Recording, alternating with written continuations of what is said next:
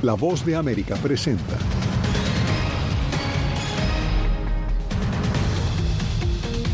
La Corte Suprema de Estados Unidos anula la acción afirmativa, una política que promocionaba el ingreso de minorías raciales a las universidades. Aumentan las muertes y alertas en Estados Unidos y México por el calor extremo. Crece la zozobra de migrantes en Florida a días de la entrada en vigor de una dura ley contra indocumentados. Mucho miedo porque la gente ahora no, no quiere salir de su casa. Y Colombia activa la página web de Movilidad Segura, donde migrantes de varios países podrán adelantar su petición de asilo para migrar a Estados Unidos. El proceso realmente fue rápido, te piden los datos, la dirección, el tiempo que llevas en Colombia.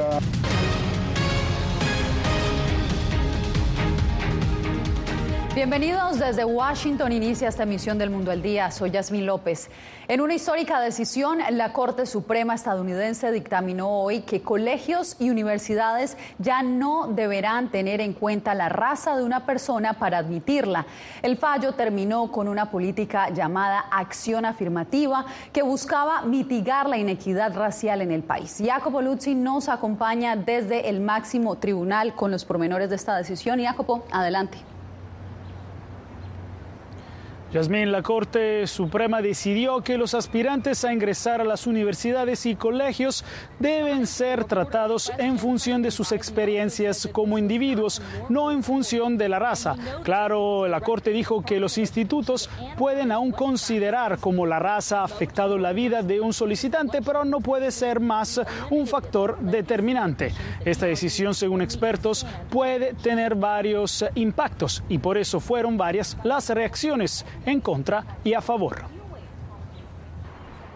Los programas de acción afirmativa de las universidades de Harvard y de Carolina del Norte son inconstitucionales, dictaminó el jueves la Corte Suprema, la más reciente decisión de su mayoría conservadora sobre un tema polémico de la vida estadounidense. Seis magistrados votaron a favor y tres en contra. El presidente del Tribunal Supremo, John Roberts, escribió a nombre de la mayoría que los dos programas carecen de objetivos suficientes, enfocados y medibles que justifiquen el uso de la raza, inevitablemente emplean la raza de manera negativa, involucran estereotipos raciales y carecen de puntos finales significativos. Esos programas de admisión no pueden reconciliarse con las garantías de la Constitución. Alrededor del país fueron ya muchas las reacciones críticas a esta decisión, desde grupos estudiantiles minoritarios que definieron el fallo como restrictivo para ellos, hasta la misma Casa Blanca, que dijo estar profundamente en. No podemos dejar que esta decisión sea la última palabra. Harvard dijo que el fallo no cambiará su manera de evaluar a los postulantes. Sin embargo, expertos como Catherine Mayer del Instituto Brookings dijo que mirando a los datos de los nueve estados que ya prohibieron la acción afirmativa, ahora se podría ver un gran impacto. Podemos esperar ver una caída del 10% en la inscripción de afrodescendientes e hispanos en las instituciones más selectivas del país, el tipo de instituciones que considerarían la raza porque están participando en una especie de proceso de aplicación competitiva. Por el otro lado, miembros del Partido Republicano y otros detractores de la acción afirmativa elogiaron la decisión y afirmaron que ahora los estudiantes serán evaluados solo por quién son, no por lo que representan. Fallo podría tener efectos de gran alcance, Yasmín, y no solo en los colegios y universidades de todo el país, que se espera que revisen sus prácticas de admisión. Por ejemplo, según expertos, la decisión podría incitar a los empleadores a repensar cómo consideran la raza en la contratación y podría reducir la cantidad de candidatos minoritarios altamente acreditados que ingresan a la fuerza laboral.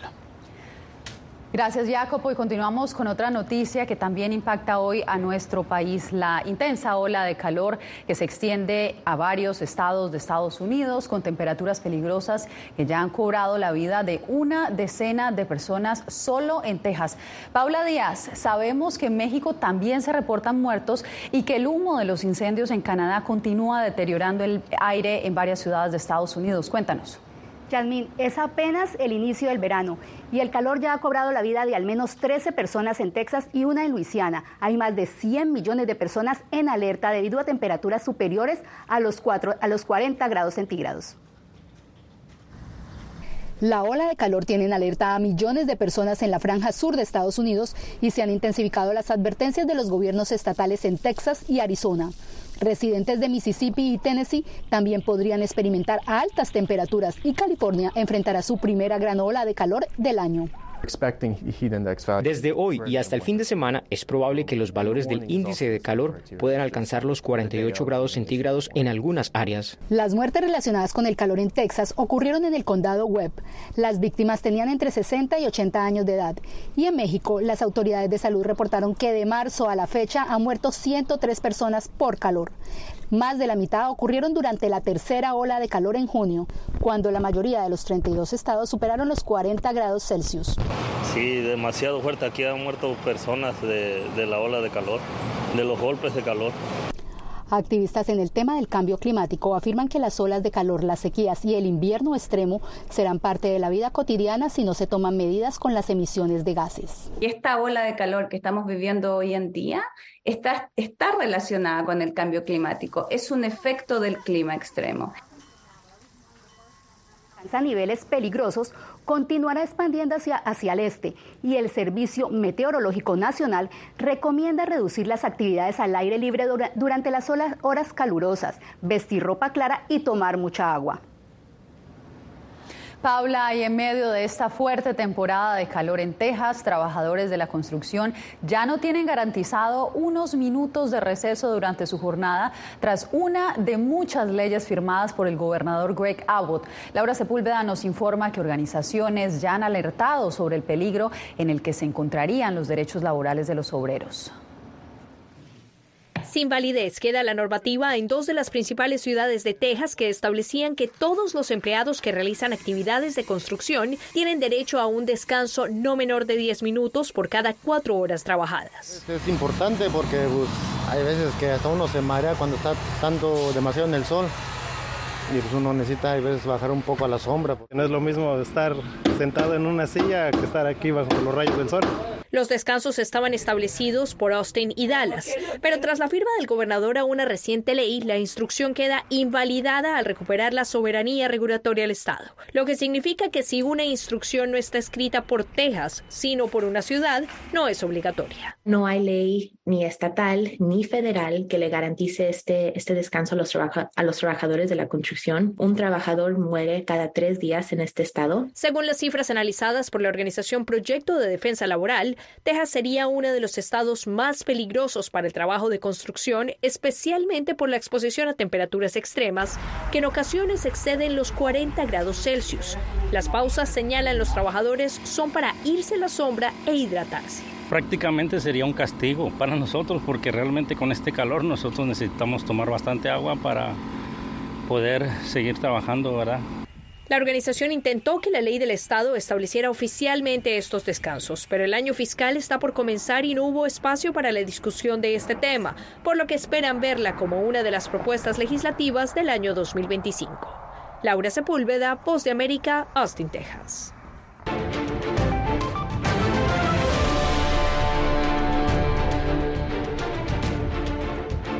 Aumenta el temor de migrantes en el estado de Florida por la entrada en vigor de la ley SB 1718 que castiga duramente la migración irregular. Antonio Belchi nos reporta que desde la aprobación de la ley muchos indocumentados viven atemorizados por la medida que incluso contempla penas de prisión. La nueva ley del gobernador Ron DeSantis castiga la migración irregular en Florida y provoca temor en muchos indocumentados. Algunos piensan incluso en irse de aquí. Mucho miedo porque la gente ahora no, no quiere salir de su casa y a veces ni al trabajo quieren ir por motivo de la ley.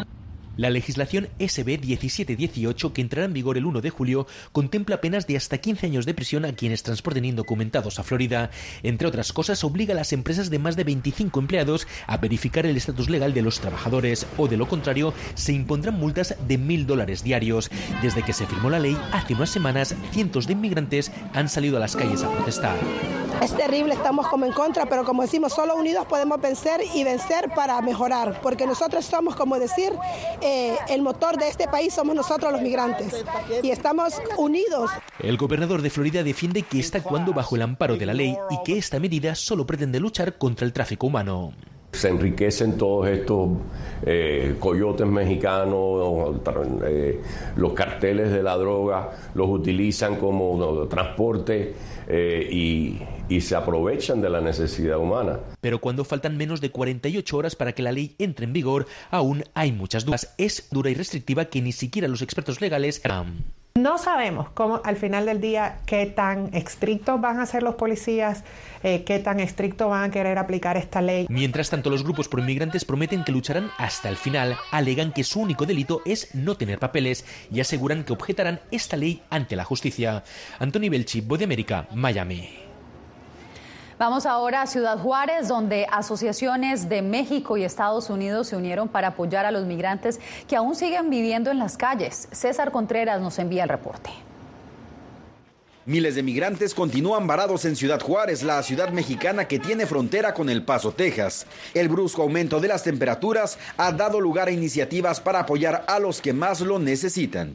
Pues para nosotros es un honor el poder apoyar a las personas en movilidad y sobre todo en esta situación de, de calle. Alrededor de 100 kits de limpieza personal llegaron a las manos de quienes actualmente viven en edificios abandonados y hasta en las calles mientras esperan su cita con un juez de inmigración estadounidense. Es una ayuda y le agradecemos a todos, sinceramente de corazón, y lo digo en el nombre de todos mis compañeros que estamos aquí, diferentes países, de diferentes países que vemos aquí, pero agradecido.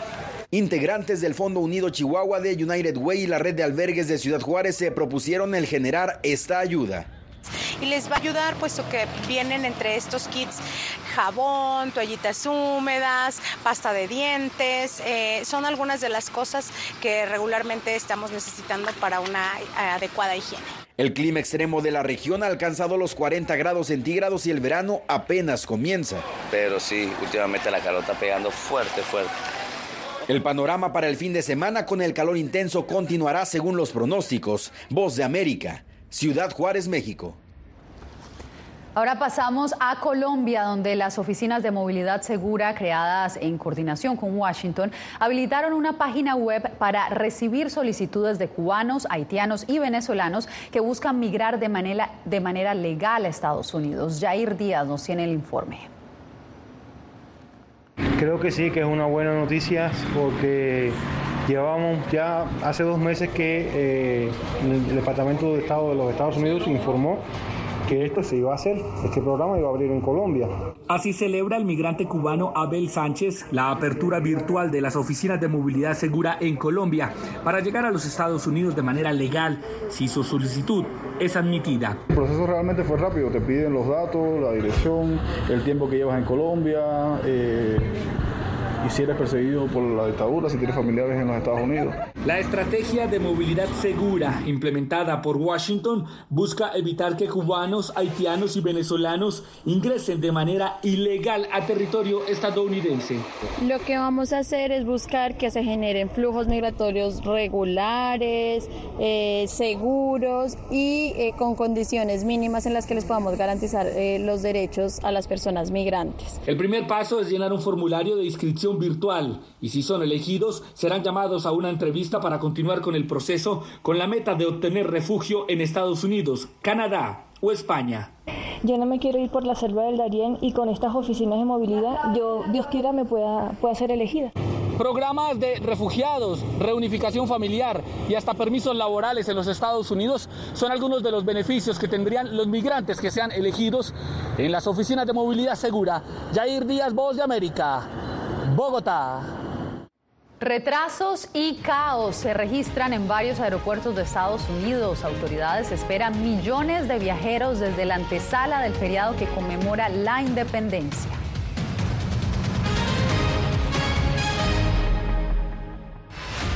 Poder eh, recuperar la libertad de prensa. Periodismo, la prensa libre importa. Una producción especial de La Voz de América. Se ejerció esta profesión con mucho miedo. Disponible en vozdeamerica.com.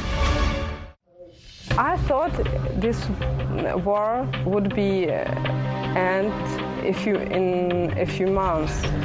We have to live our life uh, for us and for these people who try to protect our country. Ucranianos en las Américas, tiempo de guerra. Desde el próximo 3 de julio en todas las plataformas de La Voz de América.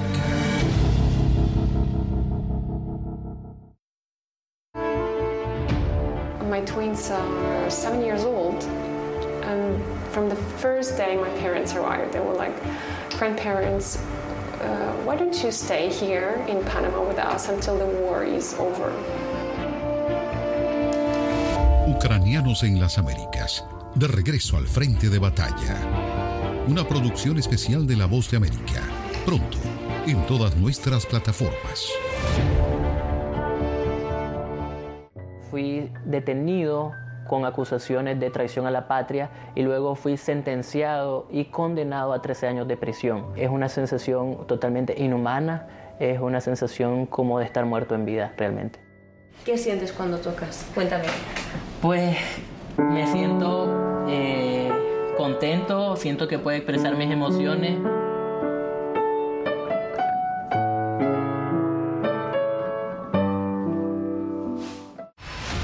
Creo que la cooptación de las instituciones es uno de los graves problemas que tenemos. Periodismo, la prensa libre importa, una coproducción de La Voz de América y Guatevisión. Una de las patas que sostiene la democracia debe ser la libertad de prensa. Disponible en voceamerica.com.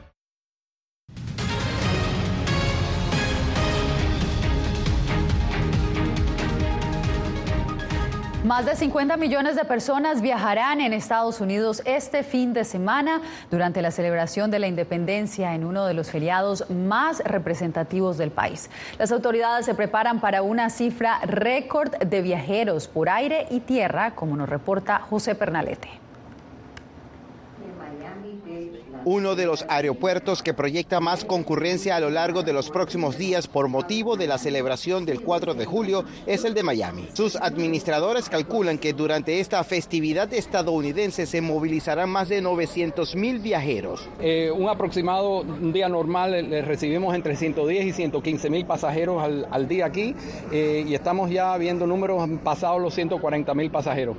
En el Aeropuerto Internacional de Miami recomiendan evitar estacionar en la terminal. También revisar las actualizaciones de las líneas aéreas en los horarios de vuelo y sobre todo verificar el posible mal tiempo muy recurrente en los últimos días. Estamos viendo bastantes tormentas eléctricas eh, por, el, por el momento. Estamos en, la época de las tormentas eh, entre mayo y, octubre, eh, que es la, es la temporada. El año pasado vimos unos 285 relámpagos grabados aquí en el, aeropuerto y eso es lo que causa los atrasos. Los pasajeros ya comienzan a hacer filas, ya están llegando turistas al sur de Florida que sugieren prepararse para unos días con mucha concurrencia. Bueno, los vuelos eh, hasta lo cancelan y, y, está abarrotado el aeropuerto, no hay lugar donde estar las personas, entonces es mejor eh, para evitar todo eso a tiempo hacer las cosas y reservar los hoteles. Por ejemplo, nosotros vivimos desde Daytona Beach y allá también se pone muy, muy, o sea, tremendo durante las vacaciones. José Pernalete, Voz de América, Miami. No culpable fue declarado Scott Peterson, el ex policía armado que no intervino para proteger a los estudiantes durante el tiroteo masivo en la escuela secundaria Marjorie Stoneman Douglas en Parkland, Florida, en febrero del 2018. Peterson, de 60 años, rompió en llanto mientras el juez leía el veredicto que lo absolvió de los 11 cargos que enfrentaba. Fue el primer policía enjuiciado en Estados Unidos por su conducta durante una balacera ocurrida en una escuela. El tiroteo cobró la vida de 17 personas y otras 13 quedaron heridas. No se mueva, cuando volvamos, una nueva voz se une al llamado por la libertad del obispo Rolando Álvarez en Nicaragua.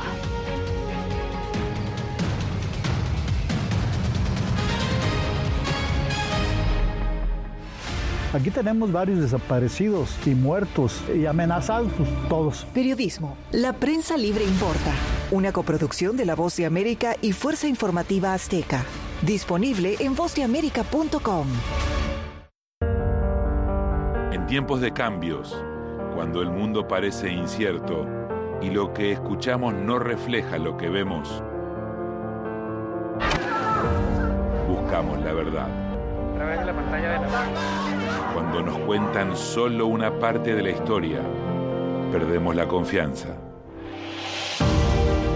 En momentos de crisis, nuestros sueños, esperanzas y deseos de un mejor mañana dependen de una prensa libre. En La Voz de América te traemos las historias que la gente se arriesga a ver. Conectamos el mundo y lo unimos con la verdad.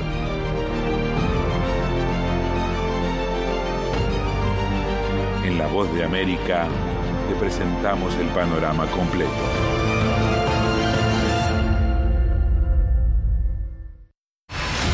Poder eh, recuperar la libertad de prensa. Periodismo, la prensa libre importa. Una producción especial de La Voz de América. Se ejerció esta profesión con mucho miedo. Disponible en vozdeamerica.com. Algo he aprendido estos últimos años y es el darme cuenta de que nosotros podemos planear todo, pero que la vida tiene cosas para vos que no te imaginas. Me duele porque estoy aquí por ese país que hoy me quitaron. Yo siempre he dicho que la libertad está en la mente y el hecho de que tu cuerpo esté en un lugar no significa que no sos libre. Siempre me sentí libre, incluso estando presa me sentí más libre porque pude darme cuenta que si estaba ahí es porque realmente he elegido qué hacer con mi vida.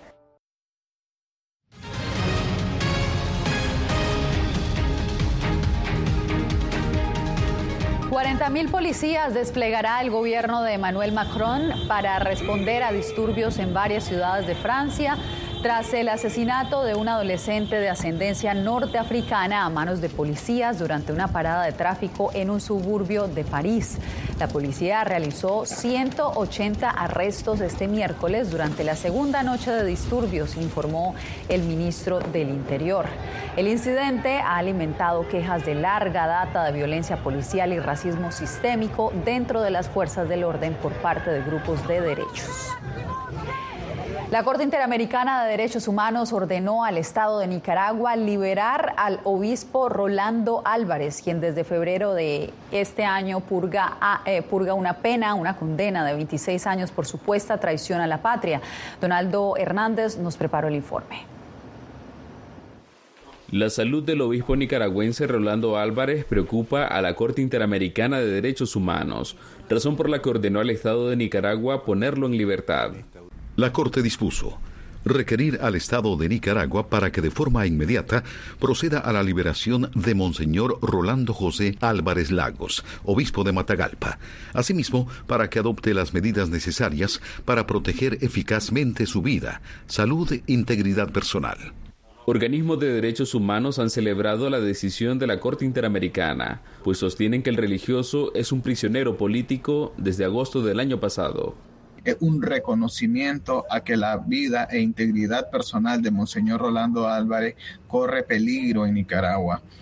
La Corte Interamericana le dio un plazo al Estado de Nicaragua hasta el próximo 7 de julio para informar sobre las condiciones del obispo.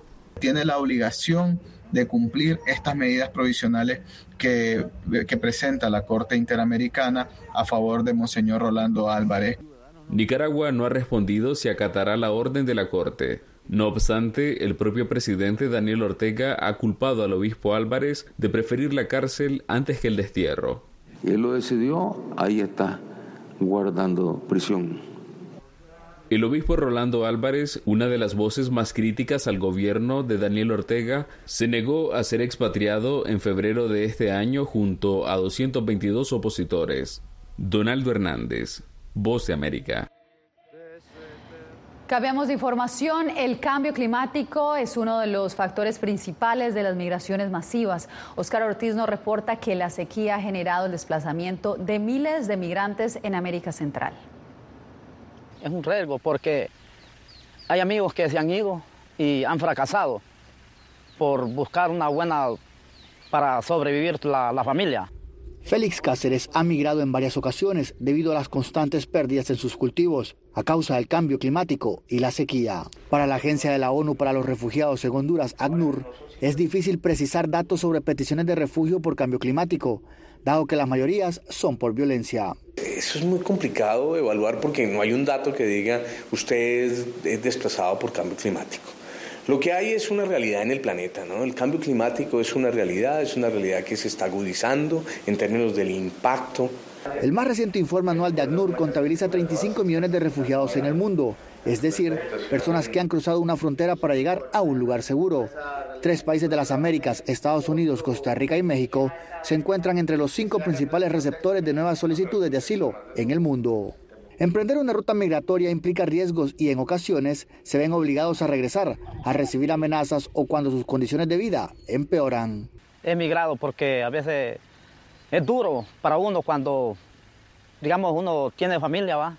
niños que están pequeños y, y todo esto para uno se le hace muy difícil. Celis señala que en Centroamérica, Honduras es uno de los países más vulnerables al cambio climático.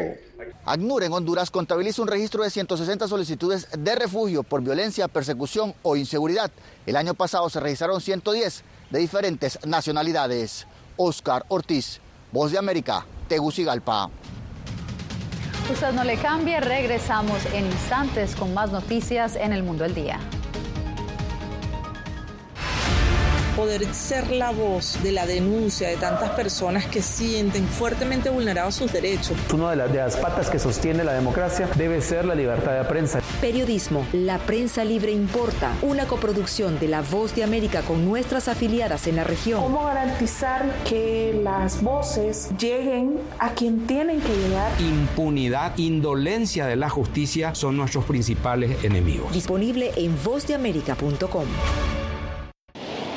Algo he aprendido estos últimos años y es el darme cuenta de que nosotros podemos planear todo, pero que la vida tiene cosas para vos que no te imaginas. Me duele porque estoy aquí por ese país que hoy me quitaron.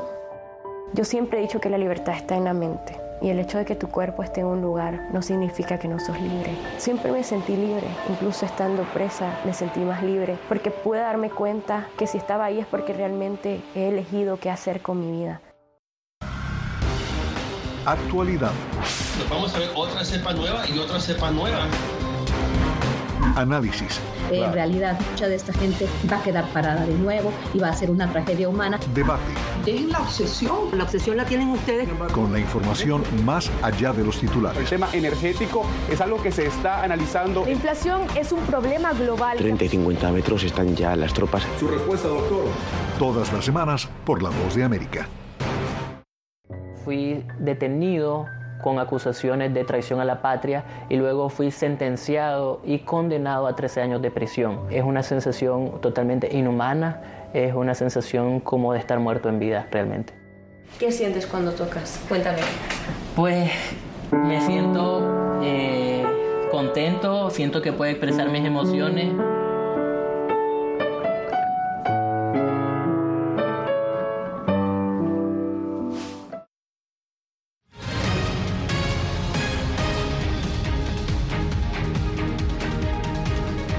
Un dominicano hizo historia en las grandes ligas del béisbol al lanzar el primer juego perfecto en más de una década. Ángela González nos trae las reacciones de los fanáticos de los Yankees en la Gran Manzana. El cuarto juego perfecto en la historia de los Yankees tiene sabor dominicano.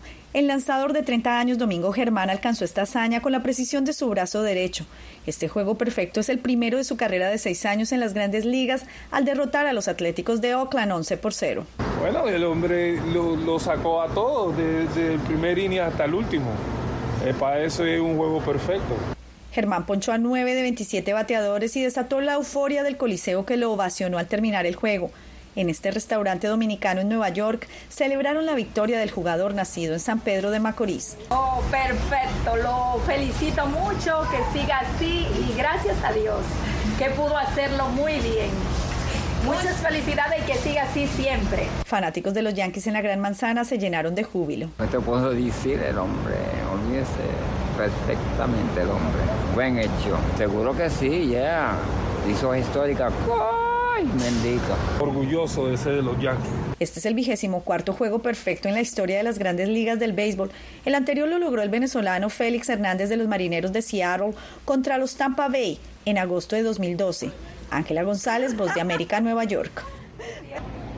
Bueno, pues con este juego perfecto cerramos esta emisión del Mundo al Día. Gracias por conectarse con nosotros y nos vemos mañana para más información de Estados Unidos, Latinoamérica y el mundo. Les informó Yasmín López.